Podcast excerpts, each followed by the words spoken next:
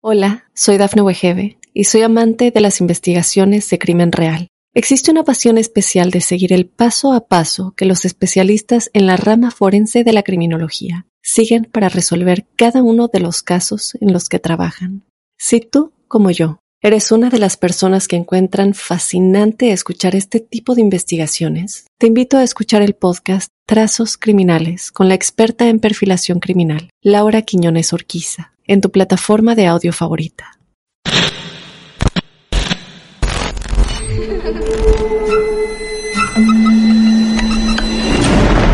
Los seres vacíos nos observan. Hasta hoy se registran muchos reportes de actividad paranormal en él.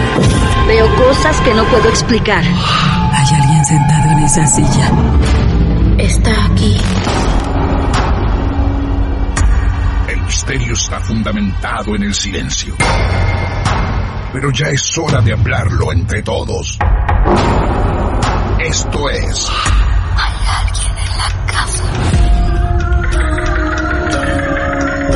Martes de Misterio.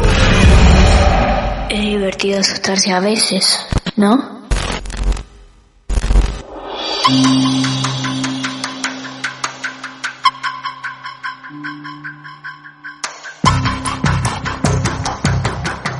Buenas noches, buenos días, buenas tardes. No importa el momento en el que estén escuchando este nuevo encuentro con un caso real. Todos sabemos, ya aprendimos, que el misterio es la cosa más bonita que podemos experimentar.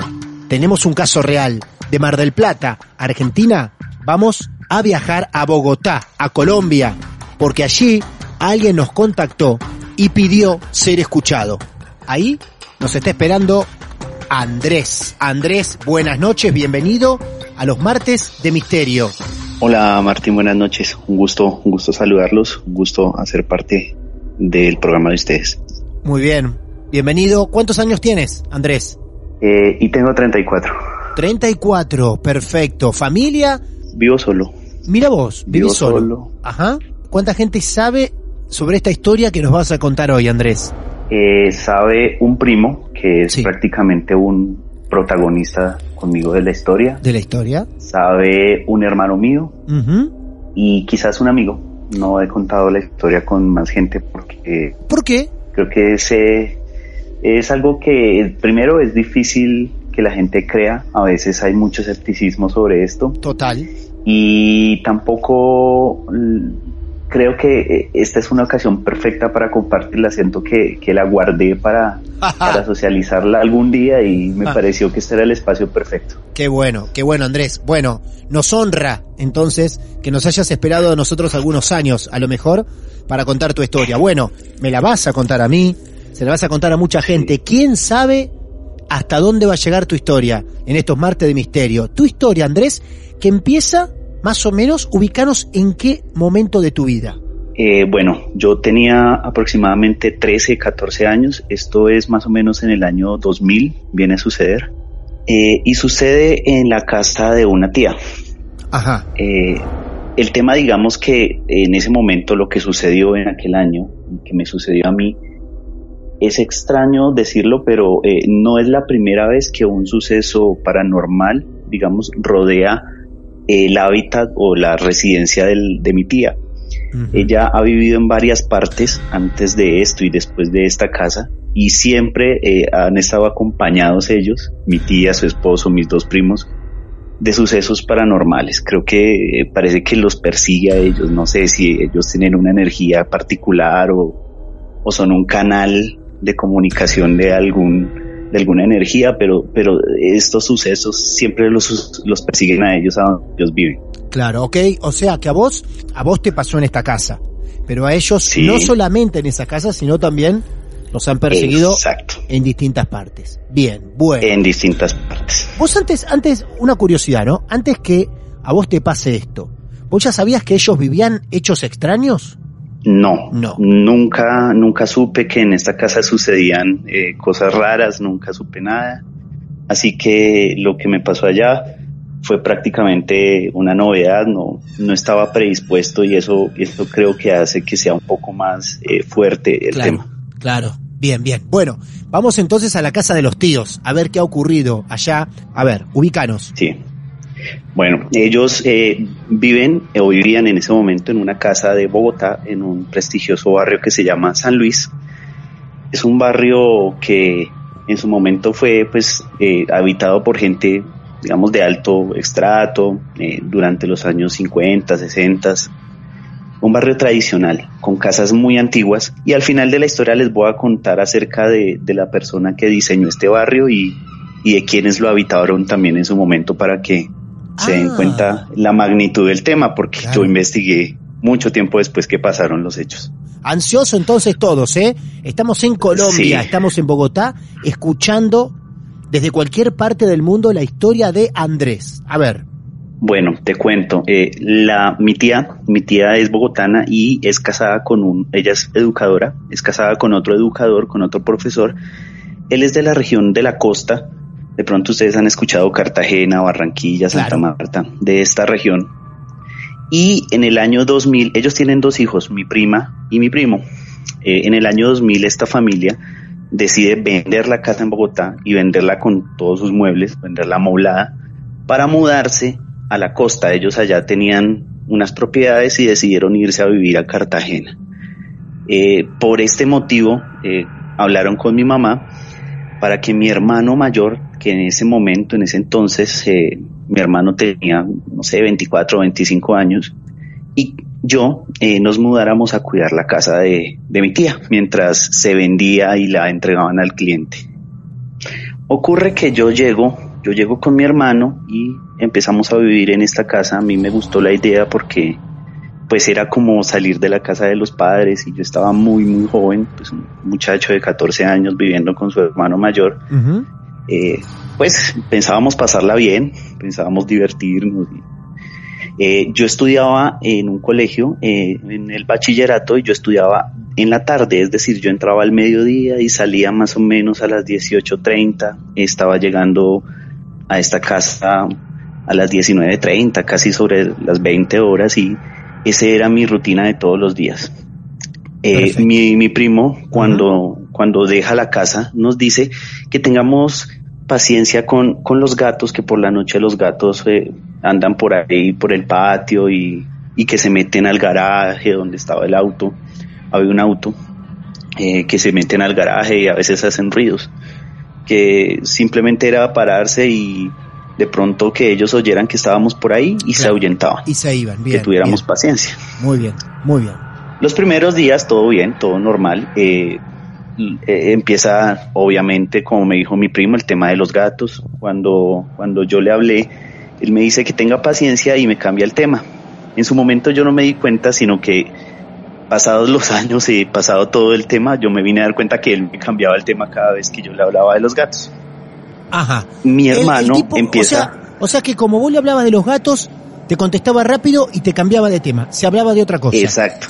Bien. exacto. Él me decía, bueno, eh, cambia, me, decía cambiando de tema claro. Eh, y me hablaba cualquier, cualquier cosa que surgiera. Bien. Mi hermano, eh, pasado dos, dos, tres semanas mi hermano dice que, que no está durmiendo bien, que se siente cansado, que ha de ser pues porque no es su cama y que no está acostumbrado. Y dice que va a pasar entonces unos días de nuevo aquí en casa de nuestros papás, que se va a devolver y que me va a dejar allá. Que si tengo, que si no hay problema, yo le digo que no, que yo me puedo quedar solo. Solo. Y que puedo ir todos los días al colegio y, sí. y que puedo cuidar la casa yo, que no tengo ningún problema. Para, para, un segundo ahí. Tu hermano deja viviendo solo a una criatura, aunque parezca grande, de 14 años en la casa de los tíos. Sí. Él se vuelve con tus padres. Él se vuelve y me dice que, quiere dormir en su cama un par de semanas como para, para recuperar energía y que, vuelve, y que vuelve. Que, que, que si puedo estar dos semanas yo cuidando la casa y yo le dije que no había ningún problema. Bien, bien. Wow, qué situación igual, ¿eh? Sí, sí. Eh, digamos que, bueno, yo tenía que prepararme el desayuno y la cena porque prácticamente toda la tarde yo estaba afuera, desde mediodía hasta entrada bien la noche, yo estaba afuera estudiando. Eh, entonces yo acepto y me empiezo a quedar. Hay un tema y es que cuando yo me empiezo a quedar solo, cesan los ruidos que supuestamente yo pensaba, abro comillas, eran gatos. Ajá. No, Dejaron de, dejó Bueno, de pasar eso. claro, vos- cuando pero mi hermano se fue. Sí, sí, pero que vos pensabas, no. Que tu primo te había dicho que eran gatos, ¿no? Exacto. Claro, Los- lo que mi primo me dijo que eran gatos. claro. Eh, Cuando se fue mi hermano, dejaron de molestar.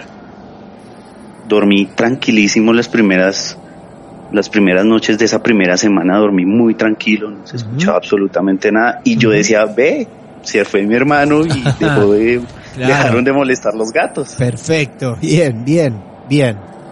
Todo cambió un viernes por la noche que yo llegué, llegué del colegio, abrí la puerta eh, y encontré el equipo de sonido encendido eh, en una emisora Super X, Super X, una emisora que se llamaba Cerros Estéreo, Cerros Amor Estéreo, música romántica Ah, mira. que un muchacho de 14 años no, precisamente no iba a sintonizar Ajá, mira y se me hizo muy extraño que las luces estaban prendidas. Eh, yo pensé que había sido mi mamá que había estado en la casa eh, y, y no, no dije nada. eh, me pareció normal. Al otro día le pregunté que si había ido y mi mamá me dijo que no, que ya llevaba días sin ir allá. Entonces me quedé pensando y dije, no, esto no es normal. No, claro que no. Luces de la casa prendida, más la radio prendida en una emisora que vos nunca escucharías. Ujú. Eh, eh, bueno, eh, empezaron a pasar días y con los días empezaron a pasar, empezaron a suceder cosas muy extrañas ya. Por ejemplo, eh, estaba yo viendo, yo me acuerdo que una vez estaba viendo yo un partido de fútbol en el alcoba en el segundo piso. Y cuando terminó el primer tiempo, bajé a la cocina a servir algo, a prepararme, no sé, creo que era un cereal con leche, bueno, en fin. Eh, yo dejo ahí y bajo. Cuando subo de nuevo a, a seguir viendo el partido, están en comerciales. Y cuando se acaba la pausa comercial, empieza una novela. Entonces yo me doy cuenta que me habían cambiado el canal del televisor. Cambiado el canal. Qué bárbaro. Entonces yo empecé a asustarme porque yo estaba solo y pensé, pero muy raro. Volví y coloqué el canal. Ya había empezado el segundo tiempo. Bueno, finalicé de ver, eh, apagué el televisor y me acosté a dormir. Y esta, esta casa tenía unas escaleras de madera, totalmente de madera. Y por la noche yo empiezo a escuchar que No. cruje la madera como No. si alguien estuviera subiendo. No, no, no, no me presentes ese panorama que es terrible. Es terrible, terrible. Vos escuchabas No. como que alguien subía por las escaleras. Sí, sí, yo escuchaba los, o sea, los crujidos no eran crujidos al azar, sino No. eran, eran en segmentos, era, Claro, claro. Era totalmente sincronizado a un paso, o sea, como el paso de alguien. Me levanté y bajé y obviamente no vi nada. Entonces lo que hice fue poner la cama contra el rincón que daba de frente a la puerta Sí. y dormir con la puerta abierta y cogí un palo que había y me acosté así en la, me senté en la cama y miraba hasta que me cogió el sueño. Para. Un segundo ahí. Hola, soy Dafne Wegebe y soy amante de las investigaciones de crimen real. Existe una pasión especial de seguir el paso a paso que los especialistas en la rama forense de la criminología siguen para resolver cada uno de los casos en los que trabajan. Si tú, como yo, eres una de las personas que encuentran fascinante escuchar este tipo de investigaciones, te invito a escuchar el podcast Trazos Criminales con la experta en perfilación criminal, Laura Quiñones Orquiza, en tu plataforma de audio favorita. Qué detalle, qué detalle el de la escena. Vos montabas guardia sentado en Sí. tu cama con un palo en la mano, mirando Sí. siempre hacia la entrada de tu habitación, con la puerta Correcto, abierta ¿no? por si veías pasar a alguien o veías que algo entraba a tu cuarto. Claro, no, no se me ocurrió otra cosa en ese momento. Y Andrés, si te quedabas dormido así sentado, Sí, varias veces dormí, dormí sentado y amanecía con el palo en la cama. Eh, ¿dormiste así varias veces porque varias veces escuchaste eso o lo hiciste Exacto. a partir de ese momento? Eh, a partir, o sea, esa fue la primera vez Sí. y de ahí en adelante varias veces Ah. dormía así porque Sí. escuchaba ruidos en la escalera. Siempre en la escalera. En la escalera, sí. Ajá. A todo En esto, escalera, a eh. todo esto, antes de avanzar un segundo, dijiste Sí. que lo de los gatos se había calmado. ¿Volvió a suceder el hecho de los gatos también o de los supuestos No. gatos? No. No, Eso no, no. no, no, ya no es, los ruidos en el patio, los ruidos en el garaje cesaron. Bien. Ajá. Pero los ruidos los tenías Bien. adentro de la casa ahora, ¿no? Un poquito más complicado. Yo, Claro. yo empecé a asustarme y a, a mi mamá no le conté porque es una persona muy nerviosa y me hubiera sacado de ahí. Y, Claro. y no sé, por más que me asustaran, había algo que me, no sé, suena raro, pero había algo que me atraía a cuidar esa casa. Yo quería saber qué era lo que pasaba. Ah, o sea, en lugar de irte como hizo tu hermano, para poder dormir mejor o decir, no, basta, abandono, vos querías saber qué ocurría, el porqué de lo que ocurría. Ah, sí, bueno, yo quería, yo sabía ¿eh? que algo estaba pasando, pero o si de pronto era imaginación mía, quería saber hasta dónde iba a llegar, pero algo quería, quería saber, quería llegar al fondo de todo. Bien, ¿cómo sigue esto, Andrés? Después de eso, mm, bueno, eh, yo sentía cuando me entraba a, bañar, viste que pasa a veces cuando tú sientes que hay alguien en la misma habitación, o sea, Sí. sientes la presencia, pero yo abría la cortina y no había nadie en el baño. En el baño. Mm, En el baño. hay algo, hay algo que quiero señalar. Sí. Yo me baño con agua muy caliente, muy Sí. caliente. Por tanto, siempre el baño, a- abro la puerta y hay mucho humo, los Claro. vidrios empañados. Claro. Una vez, solo sucedió una vez. Pero una vez pasó que yo salí, abrí la cortina y el baño, el espejo no estaba empañado. No sé por qué. Todos los vidrios estaban empañados, las ventanas. El espejo no. humo estaba rodeando el, el cuarto, pero el baño, el, el espejo del baño no estaba empañado. Y nunca entendí por qué. Mira vos. Y solo pasó una vez. Claro. Pero siempre tenías esa sensación que cuando te estabas bañando había alguien del otro lado de la cortina. Sí.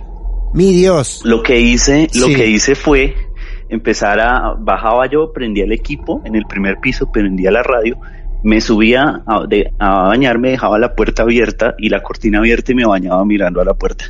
No, Andrés, y, es terrible. y, y ahí ya no sentía presencias. No, Andrés, es terrible. O sea, te dormís sentado, con un palo en la mano, mirando hacia la puerta de tu cuarto. Te bañás con el equipo prendido como para sentir compañía, con la cortina abierta del baño para ver si alguien viene. Sí, estabas estaba- muy, estaba- o sea, sentías algo en verdad, estabas muy perseguido en esa casa. Sí.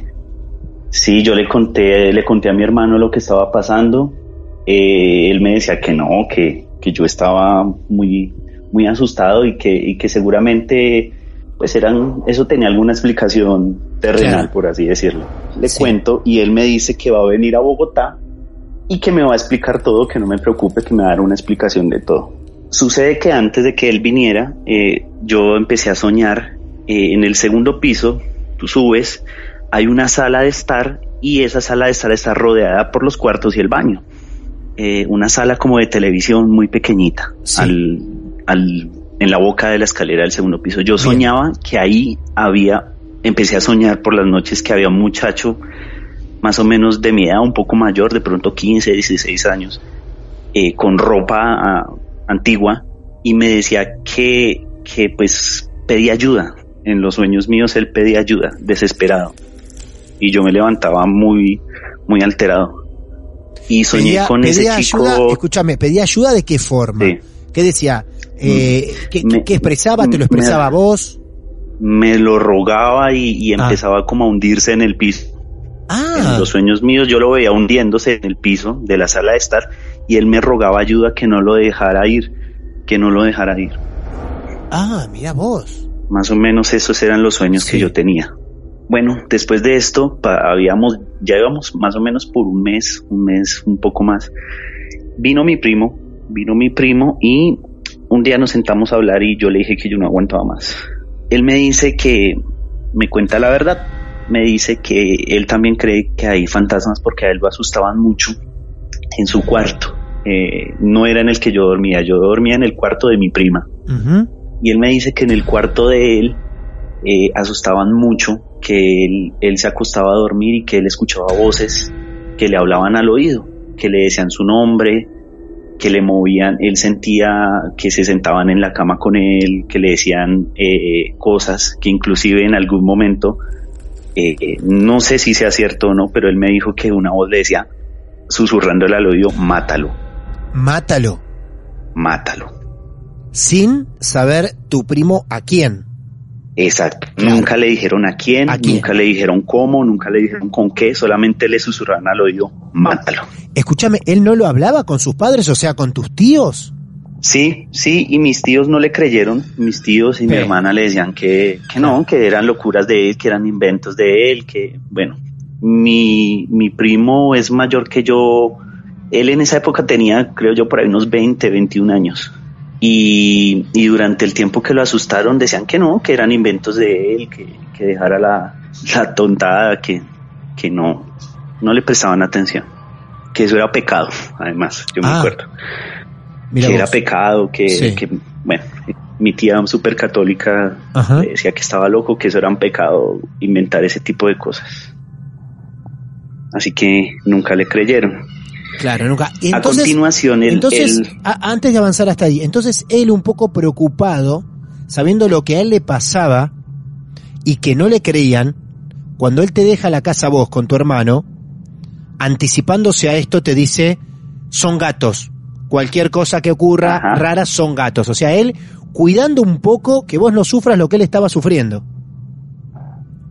Yo creo que era por eso. sí, Claro. Yo creo que él, él lo hizo, lo hizo para que yo no me, Claro. de los dos nos pre- estuviéramos predispuestos. Bien. Hola, soy Dafne Wegebe y soy amante de las investigaciones de crimen real. Existe una pasión especial de seguir el paso a paso que los especialistas en la rama forense de la criminología siguen para resolver cada uno de los casos en los que trabajan. Si tú, como yo, eres una de las personas que encuentran fascinante escuchar este tipo de investigaciones, te invito a escuchar el podcast Trazos Criminales con la experta en perfilación criminal, Laura Quiñones Orquiza, en tu plataforma de audio favorita. Bueno, también debe, intuyo, yo calculo, debe haber sentido cierto alivio, eh, más allá que vos le digas pasan estas cosas en la casa, porque por lo menos puede garantizar que no estaba loco, ¿no? Como le Exacto, querían sí, hacer creer sí. o que él estaba inventando. Estamos empezando. ¡No! Pará, ¿vos decís que recién empezamos? Sí. ¿Vos me decís que recién no. empezamos? empezamos, o sea, no por la cantidad de cosas, sino por la, por la fuerza y por la, por digamos, por la intensidad de lo que pasó después. Claro. Esto es, Upa. esto es suave. Bueno, entonces se produce la charla con tu primo, tu primo te dice sí, pasan cosas, y entonces a partir de ese momento vos igual seguís en la casa. Sí, sí, Ajá. él estuvo un máximo cinco días y se volvió a ir para la costa y yo me quedé. Mi hermano estaba viniendo, Ah. pero poco, se iba a quedar mucho donde la mujer. Bien. Él decía que no le gustaba estar ahí. Él decía que no le gustaba. Yo le decía, es que siente que hay, o sea, si, si es por la energía, eso confirma lo que yo le digo. Él me decía, no, no es por eso, es porque a mí no me gusta, no me siento cómodo, no. Nunca me lo admitía, pero él Bien. no le gustaba estar ahí. Mientras estuvo tu primo eh, esos cinco días con vos, ¿pasó algo? Sí, sí, Ah. te voy a contar lo que sucedió. Él Ah. me dijo que quería mostrarme algo. Sí. Eh, bajamos al primer piso, entre la sala y el comedor, exactamente debajo de la sala de estar. Sí. Y ellos ahí tenían una mesa de unos, me daba como a la, arriba de la rodilla, una mesita. Y encima de la mesita tenían, contra la pared, estaba la mesita, tenían una estatua de la Virgen, muy bonita muy bonita. Él me dice, mire la Virgen. Eh, yo la veo normal y él me dice, ahora póngale cuidado a esto. Dios me perdone, me estoy persignando para contarte. Eh, él prende la luz de la sala y el reflejo que da por la sombra, o sea, la sombra de la Virgen contra la pared, daba, daba el reflejo como el perfil de una, de una cara con cuernos y con una mandíbula pronunciada No. el reflejo de la Virgen. Ah, bueno. Mirá lo que descubre tu primo.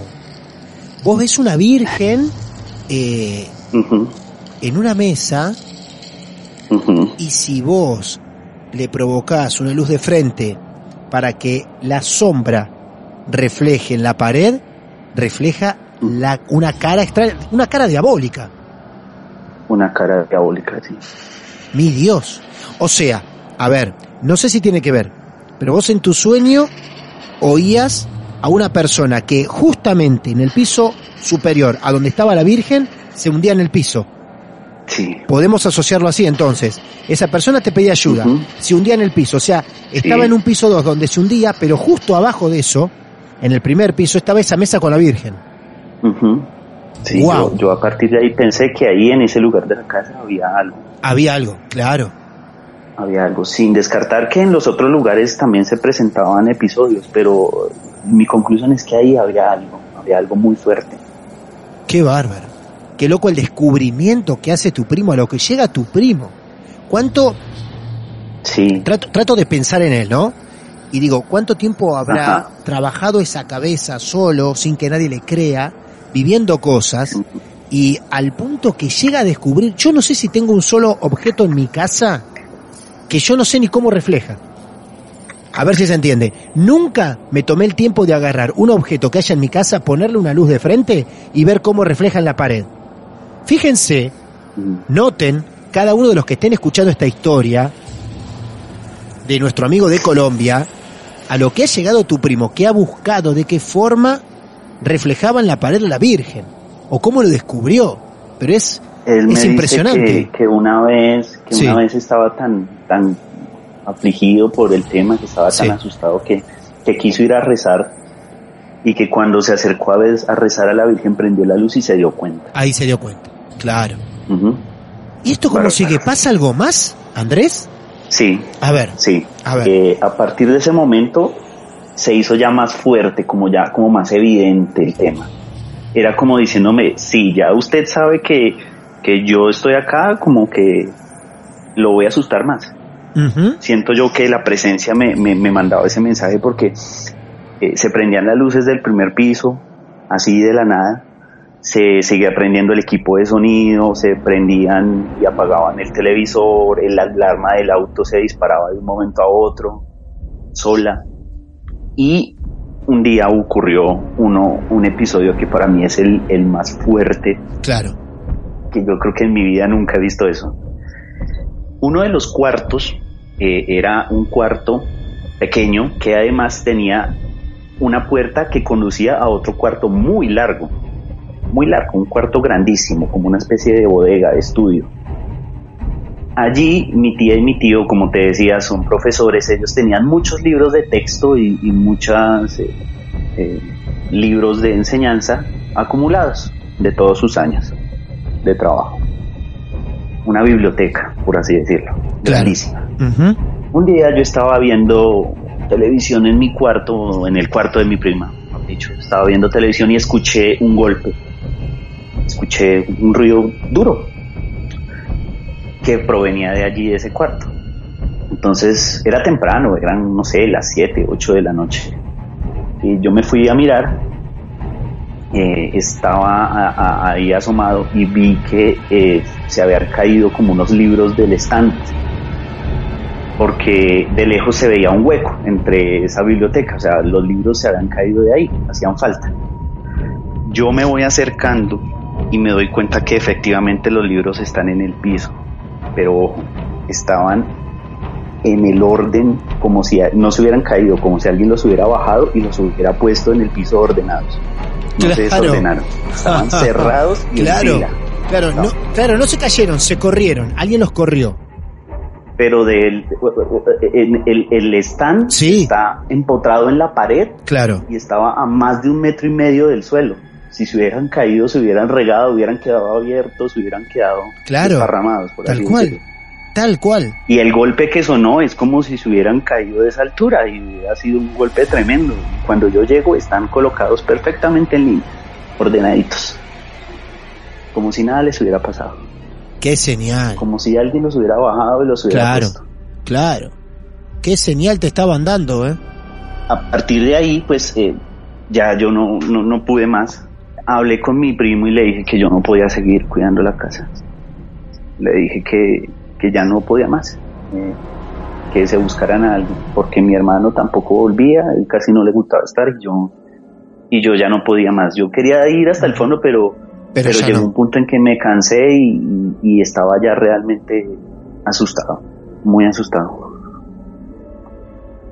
¿Qué te dijo tu primo? un particular. Claro. Que no había problema, me dijo pues que, que, que había pasado, que entonces le conté todo, todo lo que había sucedido después y, me dijo que, que bueno, que pues él iba a hablar con mi tía, le iba a decir que, que porque yo ya iba saliendo a vacaciones del colegio, que, que ya no quería estar ahí encerrado, que quería pues estar en vacaciones, entonces eh, iban a, con- a conseguir o a contratar a un particular para que cuidara la casa. Y te fuiste. me fui. Me Bien. fui y eh, hablé con mi primo, le conté eh, que ya no iba a volver. Bueno, eh, me fui y nunca más, nunca más volví a, a entrar a la casa. ¿Supiste algo del particular, como ustedes dicen allí? ¿Del casero, como Eh. decimos acá nosotros, que cuidó la casa? Pues eh, creo que esa misión se la encomendaron a mi papá y Ah. mi papá consiguió una persona, una señora Que estuvo allá cuidando la casa con un par de hijos, creo. Pero al parecer nunca, nunca reportó nada, o, o si lo reportó, pues No te no fue, no fue, no me enteré. Claro. No te La casa se vendió seis meses después. Ah, se vendió la casa. Hoy la casa Sí, está, es- está tal cual vos estuviste o sufrió remodelaciones.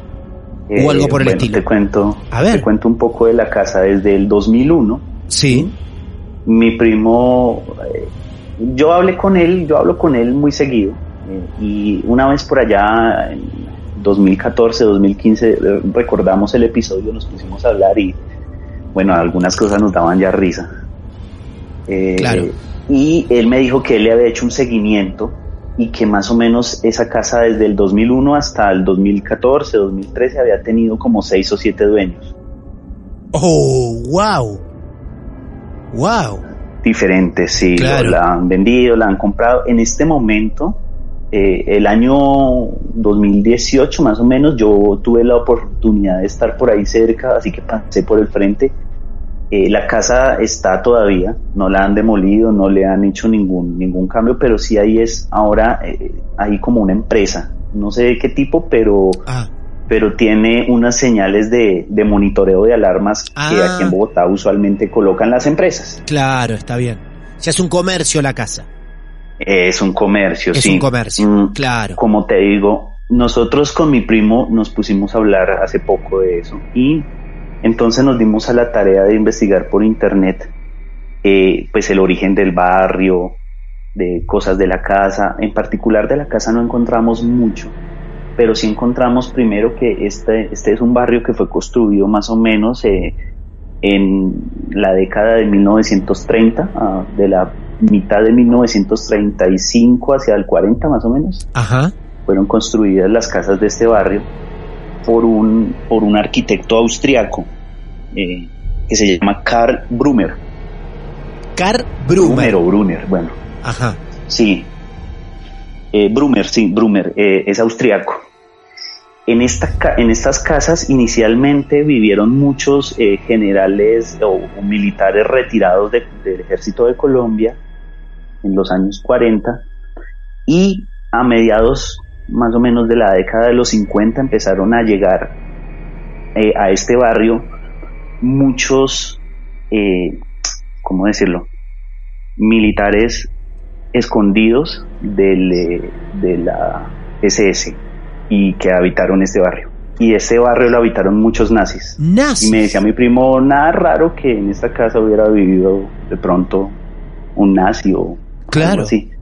Upa, qué historia la del barrio. Escúchame, repetime el nombre del barrio porque yo te puedo asegurar que alguno, alguna que esté escuchando tu historia va a querer googlear y leer sobre el barrio.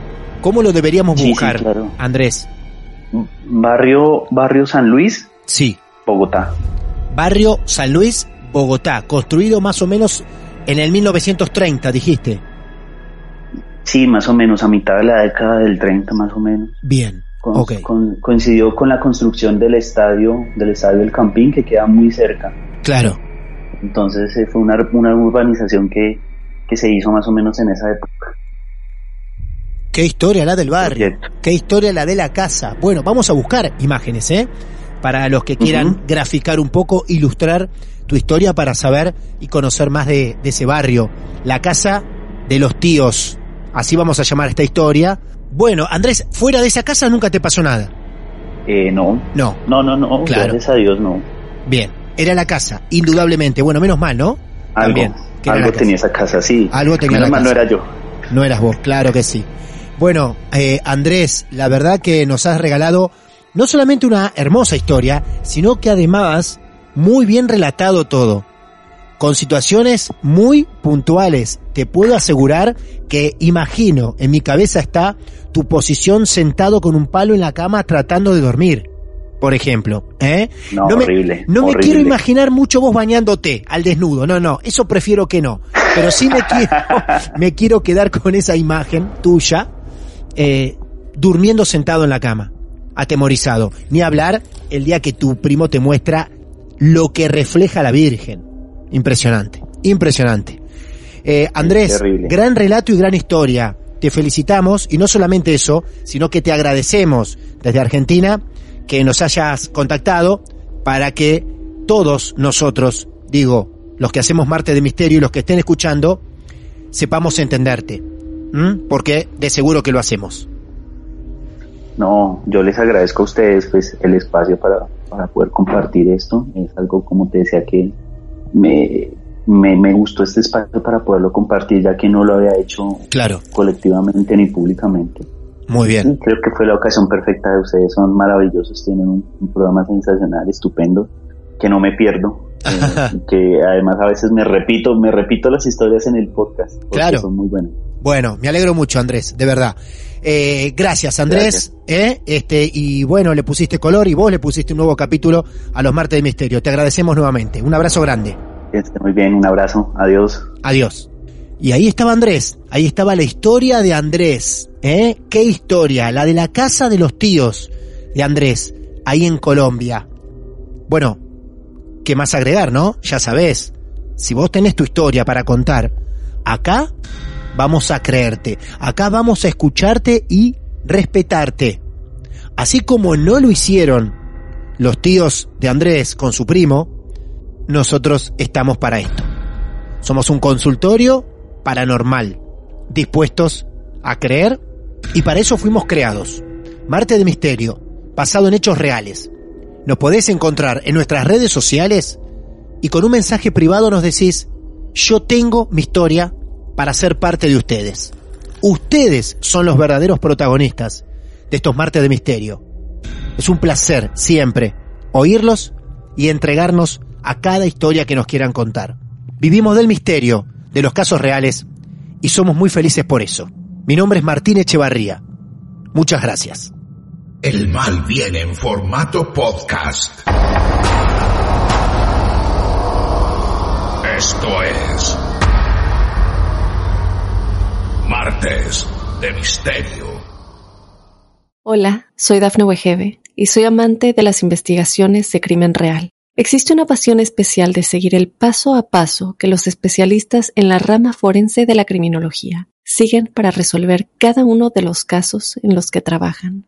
Si tú, como yo, eres una de las personas que encuentran fascinante escuchar este tipo de investigaciones, te invito a escuchar el podcast Trazos Criminales con la experta en perfilación criminal, Laura Quiñones Orquiza, en tu plataforma de audio favorita.